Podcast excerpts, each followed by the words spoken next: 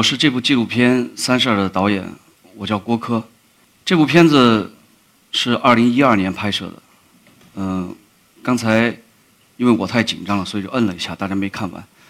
呃，这位老人呢，呃，叫韦少兰，他是一九二零年出生的，他的身份就是我们历史书上提及的慰安妇。一九四四年。日军陆军第十一军，他包围了桂林。呃，当年韦少兰二十四岁。有一天，他背着自己一岁的女儿在山头，被日本人发现了。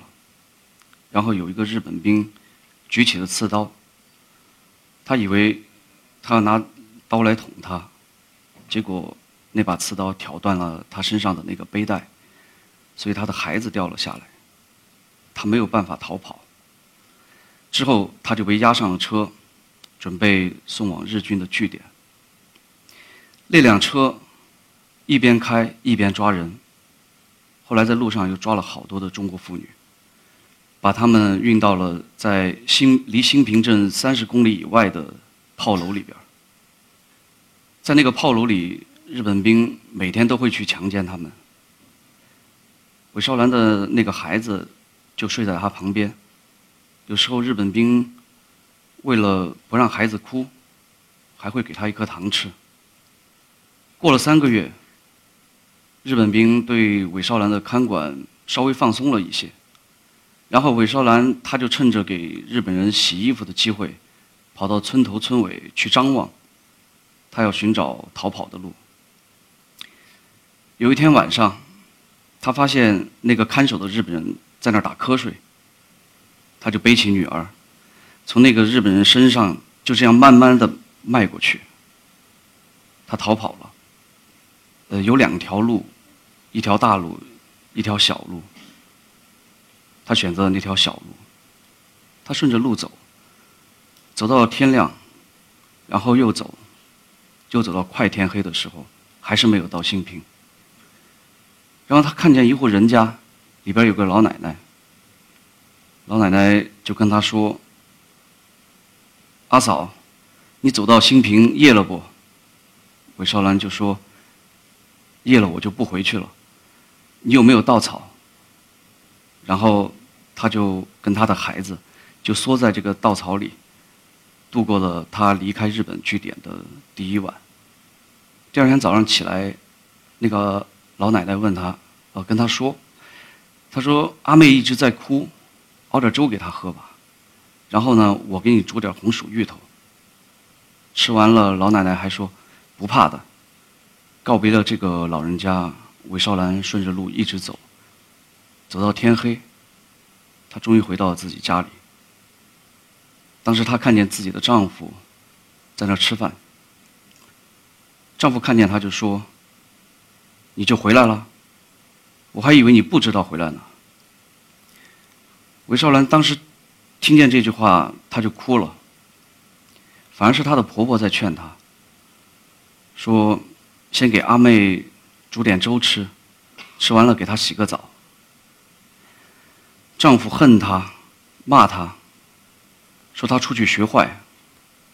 婆婆说：“她不是学坏的，她是在山头被日本人拿走的。”邻居也说：“幸亏是她乖，知道跑出来。”有的人想跑都跑不出来，他们说的这这个乖，可能就是机灵的意思。呃，韦少兰他是十一月份的时候跑回去的，呃，大概是因为营养不良，十二月份的时候他那个女儿就死掉了。又过了一个月，他发现自己怀孕了，怀的是日本人的孩子，他就想死，喝农药，后来。被他的邻居把命给救回来。婆婆还是劝他，说：“死什么？留着这条命。不管他是男孩女孩，都得生下来。万一以后你没有生育能力怎么办？”就这样，一九四五年，也就是日本人投降那一年，他生下了日本人的孩子，取名罗善学。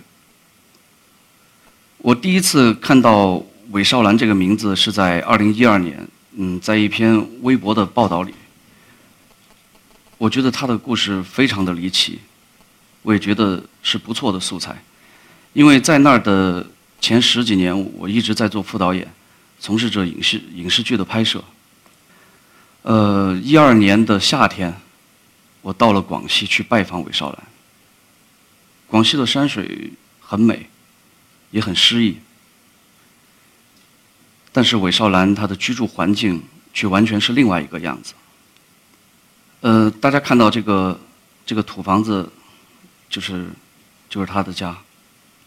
里边空空荡荡的，只有一些桌子、椅子这些简单的家具。韦少兰生了罗善学以后，她又跟自己的丈夫。生了一儿一女，然后她的丈夫在二十多年前就去世了，女儿也在前两年去世了。呃，罗善学告诉我，他从小在村里就受到了异样眼光的看待，到到现在他都没有结婚。呃，以前有人帮他说媒，呃，说了几个都没成，后来终于有一个女的愿意嫁给他。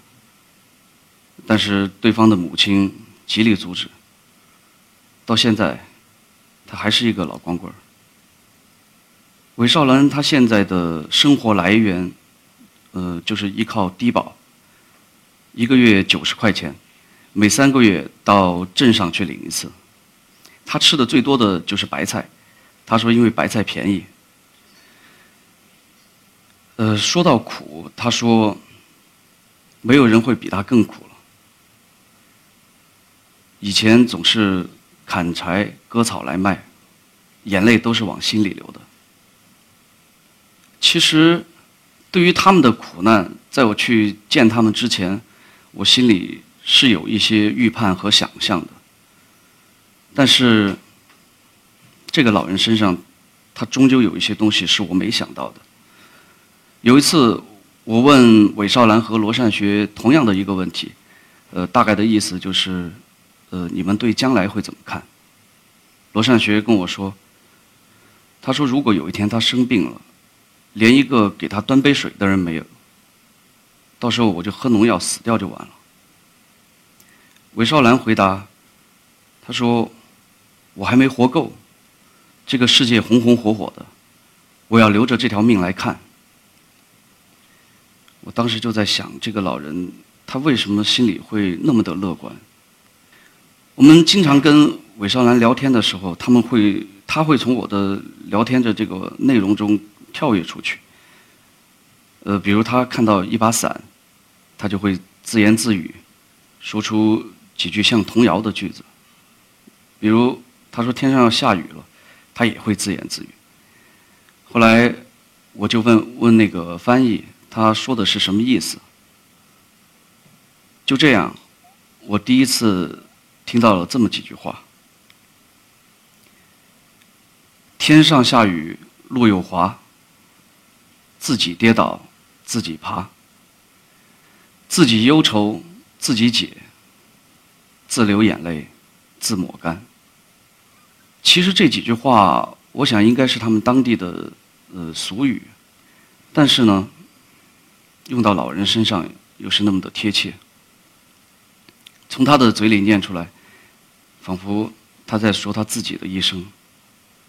呃，有一次韦少兰跟我聊起他的童年，呃，还是姑娘家时候的事情。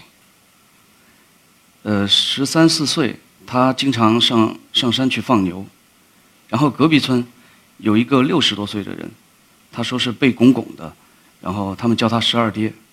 这个十二爹很会唱歌，然后他们一帮小孩子看到十二爹，就会上去围着他。说，呃，爹爹教我们唱歌了，教我们唱歌。十二爹说他要放牛，然后小孩就说：“我们帮你放牛，你教我唱歌吧。”韦少兰在说到这一段的时候，他脸上泛起的笑容，就跟小孩子一样。然后我就问他：“我说你还记不记得当时学的那些歌？能不能唱一段给我听？”他笑了一笑，他说：“他现在老了。”不像十八二十多的时候，声音不好听了。后来我让翻译多次的请求他，他还是唱了。然后我们拍下了这一段，嗯，也用在了纪录片的片尾。现在我给大家放一下。唱啷啷的，那七八二十，唱起声音很亮，所以外唱的很好听，我就没得生气，因为真声蛮好听的。老了难，老了唱歌真艰难，没比你七八二十二，唱歌应歌就从山。一说出来的脸红，做人没好你还空。我们海里空的好耍，我几愁面都没愁穷。一说江水去悠悠，一说莲花在面否？可惜呀，真没花去，你不见我看花否？大天子是烦，半边毛豆半边羊，养一只抓花生那得钱，我猜你掉是哪一？笑我一笑，坏家。今宵我忧愁，认真咱们喝喝酒，我等咱们你那来了。你讲你那你我没信，我讲我那这是真。那男子有凭无据，我那就在苦瓜的棚。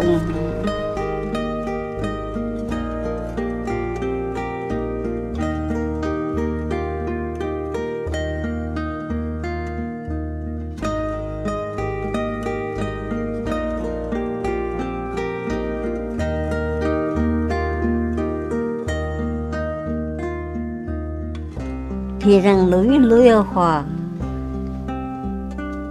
自家对着自家跑，自己摇头自己改，只留应该自骂开。哎，世界真好，其中是只有六十几名的来看。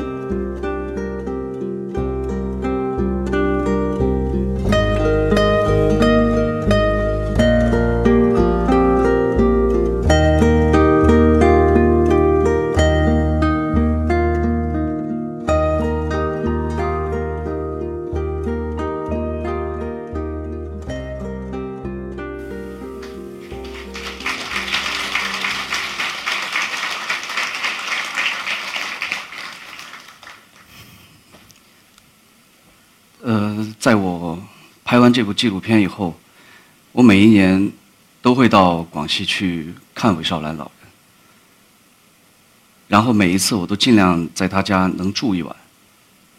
有一年春节前，我们四个人到了广西去看他。我们当时的安排是，呃，头天下午到他家，第二天一早我们就要离开广西。然后我到那儿以后，我给了他五百块钱的生活费，他笑呵呵的拿着了，然后放在他衣服里边那个我们都非常熟悉的那个小荷包里边吃完晚饭，嗯，我想去跟他告个别，然后我去他屋里边他坐在那张床上，他看我进去了，然后叫我坐在他身边，我坐下来以后。他还是笑呵呵，就像你们看到的那个笑容一样。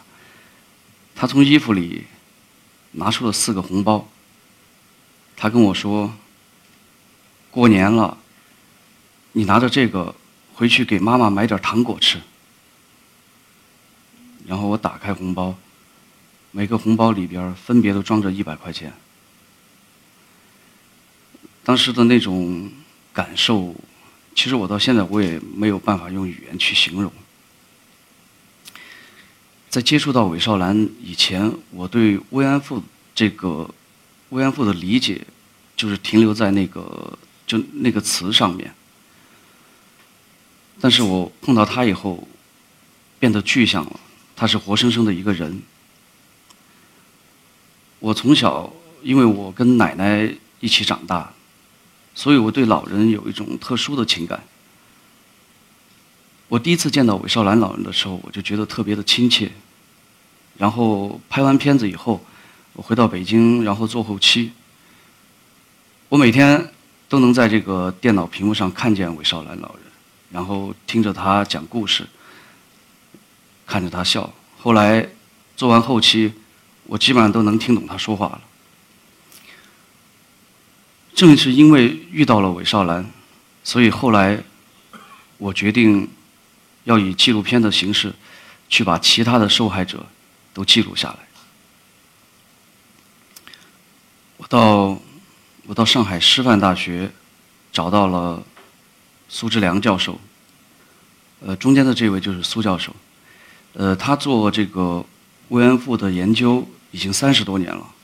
他就他聘请了这个研究员和调查员，在全国形成了一个网络。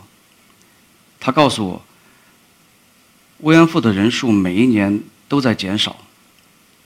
我一二年拍摄韦少兰的老人的时候，呃，他说全国就剩下三十二位老人了，所以那部纪录片就叫《三十二》。到了一四年，他说这些老人只剩下二十二位了，所以第二部纪录片就叫《二十二》。这二十二位老人分布在中国的黑龙江、山西、湖北。广西和海南，这位老人叫林爱兰，他是海南人，一九二五年出生，当地人都都叫他阿环。这个老人他具有双重身份。呃，三九年的时候，也就是他十四岁那一年，他参加了共产党领导的琼崖纵队，成为了红色娘子军中的一员。后来，他跑到日本，日本那个部队的内部，啊，然后他去偷出子弹给我们的部队。他还跟我讲，他用枪打死了两个日本人。正因为如此，后来政府还奖励了他两个纪念章。这两个代表着功勋和荣誉的纪念章，他看得比命都重要。四一年的时候，林爱兰被抓到了加来一个日本据点，在里边她失去了生育能力，腿也被打断了。后来她，她不能走路，她每天坐在一张椅子上面，她只能依靠双手支撑着椅子，慢慢的挪动。林爱兰一辈子也没有结婚，到了。快七十岁的时候，他收养了一个女孩，取名林宝香。阿香后来嫁人了，生了孩子，就没有时间去照顾她，把她送到了当地的一个养老院。我们第一次见到林爱兰老人的时候，就在养老院里。他当时在那儿已经住了三年多了。老人当时第一次见到我们。就从衣服兜里掏出了那两枚纪念章给我们看。林爱兰老人，他的性格非常的刚强，眼神也很锐利。他的房间里放的最多的东西就是刀，有菜刀，有水果刀，还有镰刀。这把就是他的镰刀。我当时问他，我说。这把镰刀你拿来做什么呀？他跟我说：“他说我们这儿有很多小偷，晚上他们要进来偷我东西，我就拿镰刀砍他们。”有一次我跟他聊天，我说：“阿环，我说当时日本人抓你进去的时候，后来发生了什么呢？”林安兰说：“他当时被抓进去了快两年的时间，然后他沉默了，陷入沉思。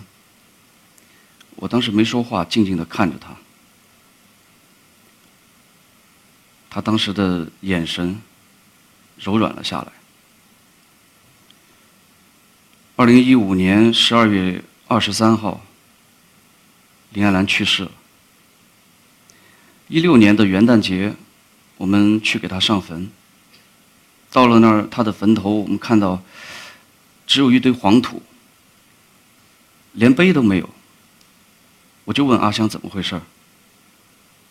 阿香跟我说，在他们海南临高那个地方有个风俗，就是为逝去的人立碑，必须是自己的儿子或者是男性亲属，因为他们的法师要过来做法，说是呃，如果是女性就没有办法把逝者的魂给招回来，所以阿香她没有办法。后来我们托朋友找到了当地的政府，然后苏教授那边给。林爱兰老人刻了一个碑，在一六年的四月份，这个碑终于在他的墓前立了起来。上面写的是“抗日女战士林爱兰女士之墓”。呃，老人生前最珍爱的两枚纪念章，一枚随他入土，一枚捐给了中国慰安妇问题研究中心。这位老人叫朴车顺，韩国人，但是他在中国生活了七十多年。十几岁的时候，日本人告诉他，在中国有一个袜子厂，可以去那儿打工挣钱。他就跟着那个日本人从韩国来到了中国的武汉。到了武汉以后，他发现那个地方根本不是什么袜子厂，是一个慰安所。里边有很多的日本人。后来我们打听，找到了这个慰安所的遗址，现在还在。这个地方叫吉庆里，在武汉市区。大家看到这个红色的瓦面，这个区域就是当年的慰安所。现在里边住的是居民。呃，有的房间其实还遗留着当年的那些痕迹。朴车顺后来从这个慰安所里边逃了出来，然后嫁给了当地的一个农民。后来他把自己的名字也改了，叫毛银梅。姓毛是因为他说他很喜欢毛主席。银梅是她的丈夫喜欢白色的梅花。他们夫妻感情很好，然后毛银梅就再也没有回过韩国。但是，她也没有生育能力。后来他们也是抱养了一个女孩。丈夫在二十多年前去世了，毛玉梅就跟着自己的养女一直生活。后来有一次，我问她的养女，她的养女叫黄美荣，我叫她黄阿姨，我说：“呃，老人之前的事情，你能不能给我们介绍一些？”然后黄美荣说。她说：“我不知道他以前的事情，我们作为晚辈也不能问他，然后老人也从来没跟他们讲过。后来是因为有韩国人到他家里去，然后去帮助毛银梅老人，这个时候黄美荣才慢慢慢慢一点一点的了解了他妈妈以前的事情。毛银梅是我们见到这些老人里边，他的居住条件还算比较好。”这就是他的房间。大家看右面那个墙上贴的是韩国的地图，然后地面上呢也铺了软的垫子，这些都是韩国志愿者给他装饰的。我们去了以后呢，就会席地而坐跟他聊天。有时候他说的高兴的时候，他还会唱起他小时候的韩韩语歌。他那个桌子上摆了一个录音机。还有两盒磁带，磁带里边全是韩语歌曲，这些也都是韩国志愿者送给他的。志愿者说，如果老人思念家乡的话，可以看看地图，可以听听这些歌。下面我们听一听毛一梅老人唱的歌。阿里荣啊，阿里荣，听过没有？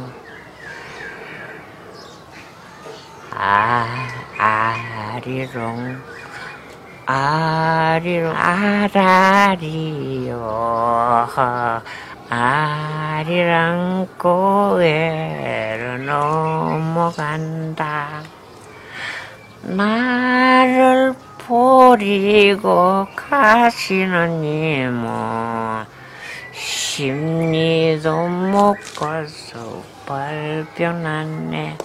잠깐, 나이는 저라 붙은 저 타였죠. 좁으지 말아서 좋더냐.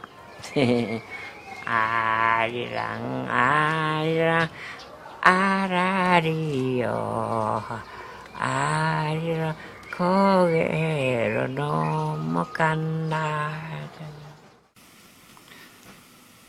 嗯，这部纪录片在一五年和一六年都被韩国的电影节邀请去展映。韩的韩国的观众每次看到这一段的时候，很多人都流下了眼泪。 韩国人当时还邀请我们去参加了在首尔的周三集会。这个周三集会是从九几年他们就开始了，然后到现在一直没有间断过。他们在日本大使馆门口立了一座慰安妇少女铜像，然后每周三他们民众都会到这个嗯大使馆门口去，去声讨日本，让他们就慰安妇问题做出道歉。我去的那次呢，看到了有有修女，有中学生，还有小学生，还有社会人士组成的群体，坐在那个门口。当然，还有他们韩国的受害者吉原玉老人。那个修女就冲着日本大使馆喊出了他们本国受害者的姓名，所有人都跟着一起喊。包括这些小朋友。之后，这些小朋友还给吉原玉老人表演了节目。最后，他们还拥抱。我当时就在想，我看到这一幕，我就在想，我说这些小朋友那么小，他们应该不会明白他们现在在做什么，也不知道这老人是谁。但我想，等他们长大了以后，他们一定会知道这个老人是什么身份，他曾经。受过什么遭遇？这个就是周三集会的现场，中间坐着的那位，就是吉原玉老人，前面就是小朋友在表演节目。其实韩国人也曾经试图想把毛银梅老人接回韩国去，但是老人拒绝了他们。他说：“现在回到家乡也没有亲人了，在中国，女儿。”对他很好，晚辈们也非常孝顺。他说，他要留在中国。二零一七年，就是今年的元旦节，我们去看了毛云梅老人。当时他的身体状况不是很好，躺在床上，要依靠吸氧机来支撑。他看到我们以后，他非常的伤心，就一直流眼泪。我们。为了不让他过度的伤心，我们就在那儿待了一会儿，就匆匆的离去了。呃，一七年的一月十八号，毛一梅老人去世了，子女把她跟她的丈夫葬在了一起。其实，《二十二》这部纪录片，它应该以什么样的角度去拍摄？这个问题困扰了我很久，我也很纠结。但是，随着我长时间跟这些老人的接触和他们相处，我坚定了我当初的想法，就是把他们当做自己的亲人一样去记录。就像这个海报上那四个字：“深情凝视。”其实我跟那么多老人接触，跟他们聊天，他们都有伤心的时候。我当时以为这些老人他们会在说到日本人暴行，然后他们在慰安所的遭遇的时候会很伤心，但实际情况往往不是那样。韦少兰老人。她回到家，听见她丈夫说：“你就回来了。”我还以为你不回来。他说到这儿的时候，他流泪了。毛英妹老人，他在回忆他小时候，他逃难时跟母亲分别的那一幕。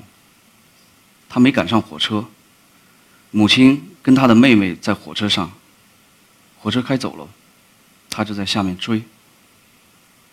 说到这一刻的时候，他哭了。林爱兰老人，她亲眼看见自己的母亲被日本人绑起来扔到了河里。讲到这儿的时候，她就再也说不下去了。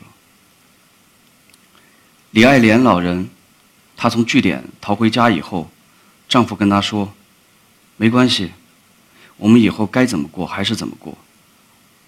是日本人抓你去的，又不是你自愿的。”李爱莲老人说到这儿的时候，泣不成声。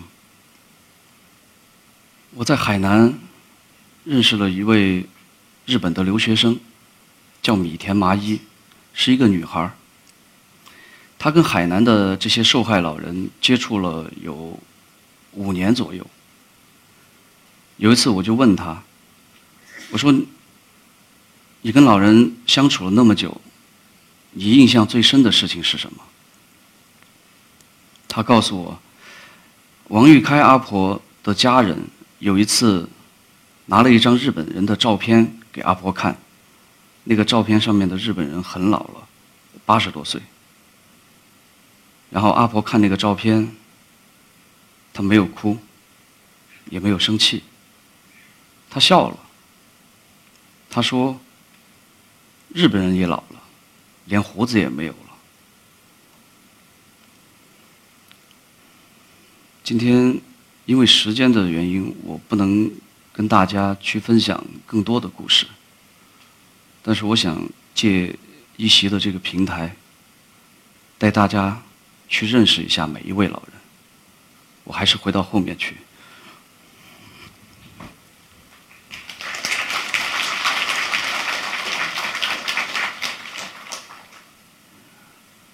李美金，海南人。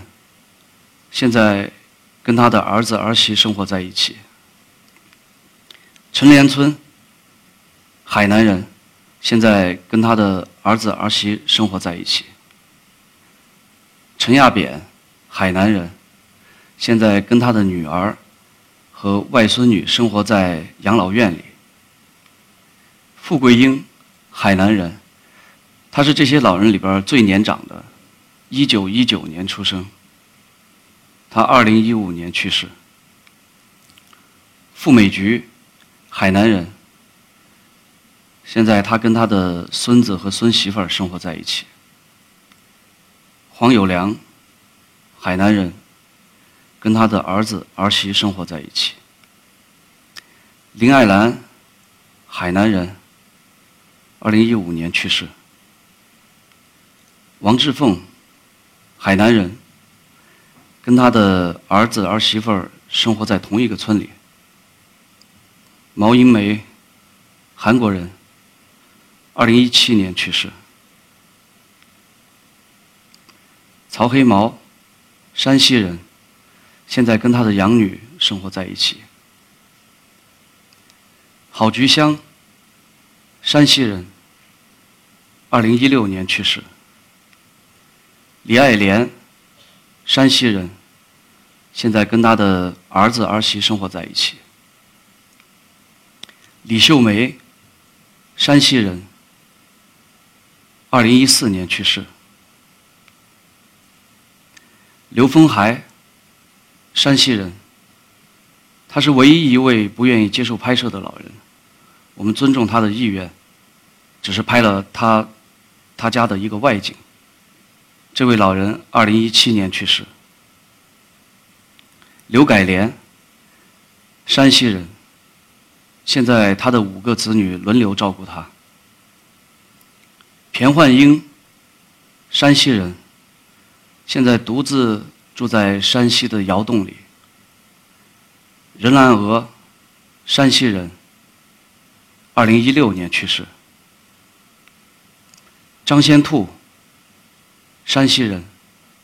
二零一五年去世。赵兰英，山西人。二零一六年去世。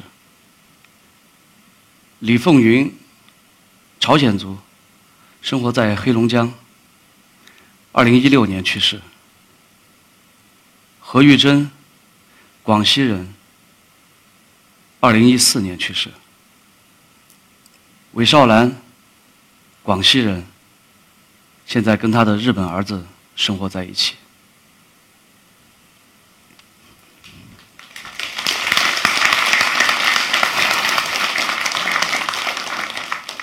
这些老人，就是我们二零一四年拍到的二十二位。截至到二零一七年一月，这些老人。只剩下十一位，我的分享就到这儿，谢谢大家。